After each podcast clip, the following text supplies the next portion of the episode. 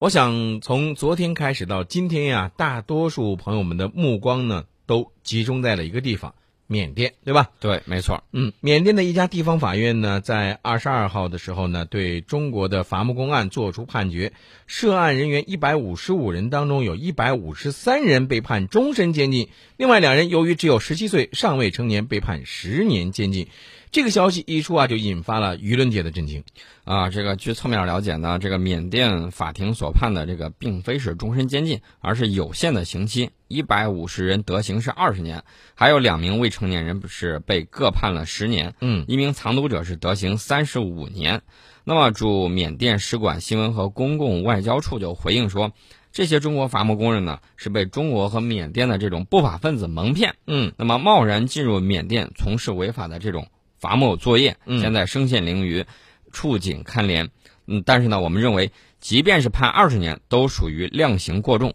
目前呢，我们的呃这个使馆已经向缅甸提出严正的这种交涉。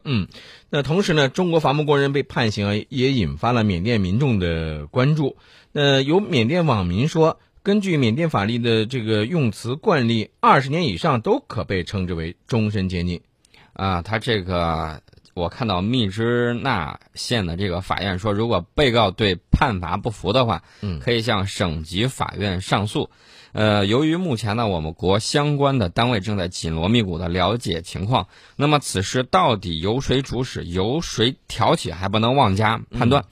呃，但是呢，我们知道这个里头的这个经过呀、非常的曲折。嗯，据我了解到，一些武装，比如说克钦独立军呐、嗯他们这些这个裁员啊，有很大一部分就是靠这个伐木，嗯，尤其是这个红木。大家都知道，红木家具价格比较昂贵，对，红木呢，这个被缅甸方面也列为这种保护的这种树种。嗯嗯那么如果克里钦独立军它不断的在，就是它的裁员主要靠这些支撑。嗯嗯那么我们看到有一些消息就是说，呃，这个缅甸军政府过来要检查，然后呢，这个工人就走了，嗯，然后呢，他这边一撤，这边这个氪金独立军呢，或者一些这个不法的这个人员呢，嗯就说你回来吧，继续砍。很多中国工人都是不明真相，他不了解这块树木到底是属于谁，嗯然后呢，到底是一个什么样的情况。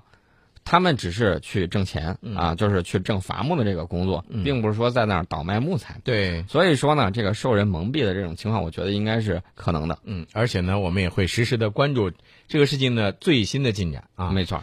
嗯，我们来看一下微信平台上大家和我们的这个互动，有一位叫轩的这位朋友，他就问了这样一个问题，他说：“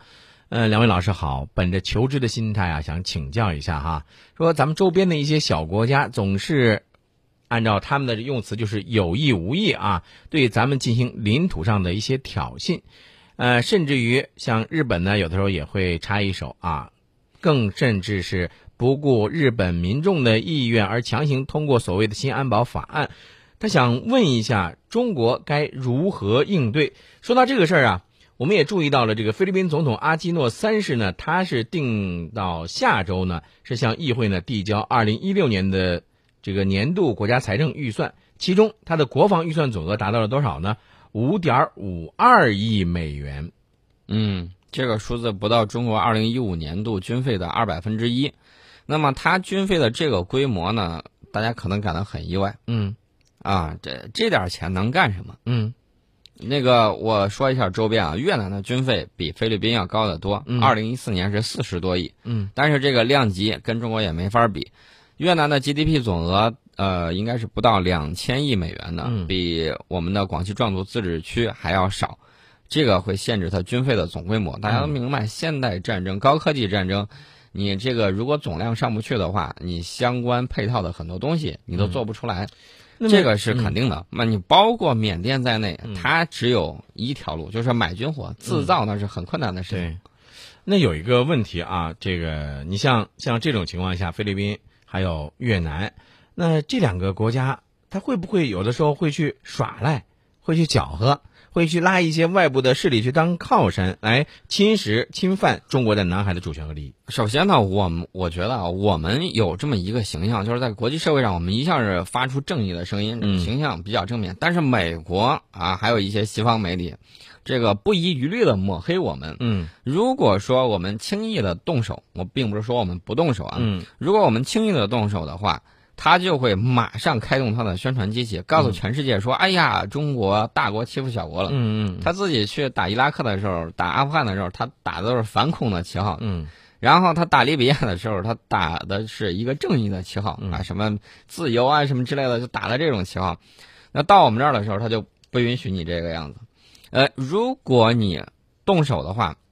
这个我觉得对战略应该是一个整体的考量。嗯如果说让小国一味的这个踩红线，一味的你光怀柔，然后呢，他不畏威，嗯那么我觉得这样也不好。呃，其实呢，我个人觉得俄罗斯的一些些做法值得我们借鉴。嗯比如说，俄罗斯经常啊、呃大家都知道比较这个粗暴，嗯然后呢，用这个手段比较这个冷酷。嗯大家都知道，战斗民族这个经常性的，大家看到那个网上有那种视频啊，嗯打海盗的时候拿那个速射炮，然后对准海盗那个小破船，一通就打过去了。而我们呢，我们为了这个不结怨，然后呢，也是为了，呃，因为很多这种海盗有时候他铤而走险，也是因为太贫困。对，所以说呢，我们一般情况下是驱离，但是俄罗斯这个方面呢，他做到这个地步呢，我就觉得。很很少有人愿意去招惹他们，因为知道招惹俄罗斯之后，俄罗斯会这个不遗余力的这个火力全开，嗯会开启这种模式。我觉得在周边很多小国，如果说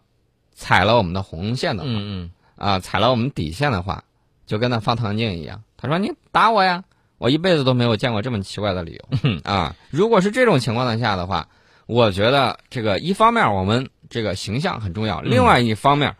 如果说飞越还有某些国家嗯啊这些小国，在美国还有日本的怂恿下过度耍赖的话，那么我们就不能为了这种形象而保持克制。也就是说，啊他踩了咱们的这个红线了。对。嗯呃，我觉得随着以后我们在南海的行动能力不断的在加强，嗯他们会叫得更凶，但是行动上他们反而会变得更加谨慎一些。其实啊，咱们都知道这个南海这个其实面临着很技术含量很高的那种这个外交游戏，还有战略博弈。啊，所以大家都知道，这个兵者，国之大事也。死生之地，存亡之道，不可不察也。嗯另外呢，《孙子兵法》顶上有一句话就告诉大家：主不可因怒而兴兵嗯，啊！你不能说你生气了啊，被人骂了之后，马上你就指挥军队，嗯对，靠这种愤怒然后去打击，这个战争战争人死不可以复生，嗯怒可以复喜，嗯对吧？所以说呢，我们作为大国，不光是拥有相应的行动能力，而且拥有时间、拥有计算得失的这种特殊的这种胸怀和智谋，在这个战略谋划上一定要超过它。然后呢，在具体实施方面，这个手段我觉得可以多种多样。样化，比对，如说像菲律宾啊，菲律宾那一年闹得欢，你这个青香蕉拿过来有虫啊，嗯我们不能吃，嗯我吃坏肚子怎么办？嗯价值大概一亿多的这个香蕉就被倾倒到大海里头，他自己扔的啊，嗯。他没办法。其实你看，宋老师，你刚才你说了这么多啊，我觉得在咱们提到这个菲律宾的时候呢，大家也都说，比如我们看到这个呃微信平台上呢，有个 Richard 的这位朋友呢，他就说了，说哎呀，这个菲律宾的这个呃烂船啊，怎么还没有给搞定呢？呃，其实咱们前两天不是也说到了，说这个美国的海军太平洋舰队的司令这个斯威夫特是吧？嗯他不是跑到那个 P 八 A 巡逻机上，然后跑到咱们的这个闯入南海了吗？嗯是吧？然后昨天呢，咱们又说了啊，他说了，他又说了一句这个那种这个软话啊，啊，说是这个，包括在钓鱼岛问题上，他都说了这嗯个，我呢服从这个。领导的命令，我嗯听总统的，总统让干啥咱就干啥，反正就是不回答。嗯另外，他也释释放了一些善意，就是说中美两国这个新型大国关系，嗯那肯定是要这个继续的。嗯然后呢，他扯了一圈儿。其实呢，他释放这个善意，我觉得有一句话应该是作为观察这个国际关系方面的一个很有用的，嗯就是听其言，观其行。嗯不光是要看你说了什么，还要看你怎么做。对。如果说啊，如果说你那次没有几天前在南海兜的那一圈，那你这个表演，哎呀，斯威夫特，你可以这个当奥斯卡的这个。金牌影帝了吧？呃，你看着，我就昨天就说嘛，这嗯个简直就是学会川剧变脸了嘛。先是白脸儿，后来是红脸儿，嗯未来到九月份他一定会紫脸儿的，嗯红到发紫，嗯那肯定会这个样子。嗯但是呢，大家会看到，他就这么兜了一圈儿，然后呢，呃，说了几句这种廉价的这种好话。你觉得能够糊弄得了我们中国人吗？呃我觉得啊，听其言观其行，这个是判断、嗯啊，是一种判断。为什么呢？防止被别人忽悠，嗯哎他要把你忽悠瘸了怎么办？对，大国呢，包括我们这种大国的国民要有这种心态，就是说冷静理性的看待这些事情嗯，啊，不要这个感情用事一哄而上，没错。这个反而会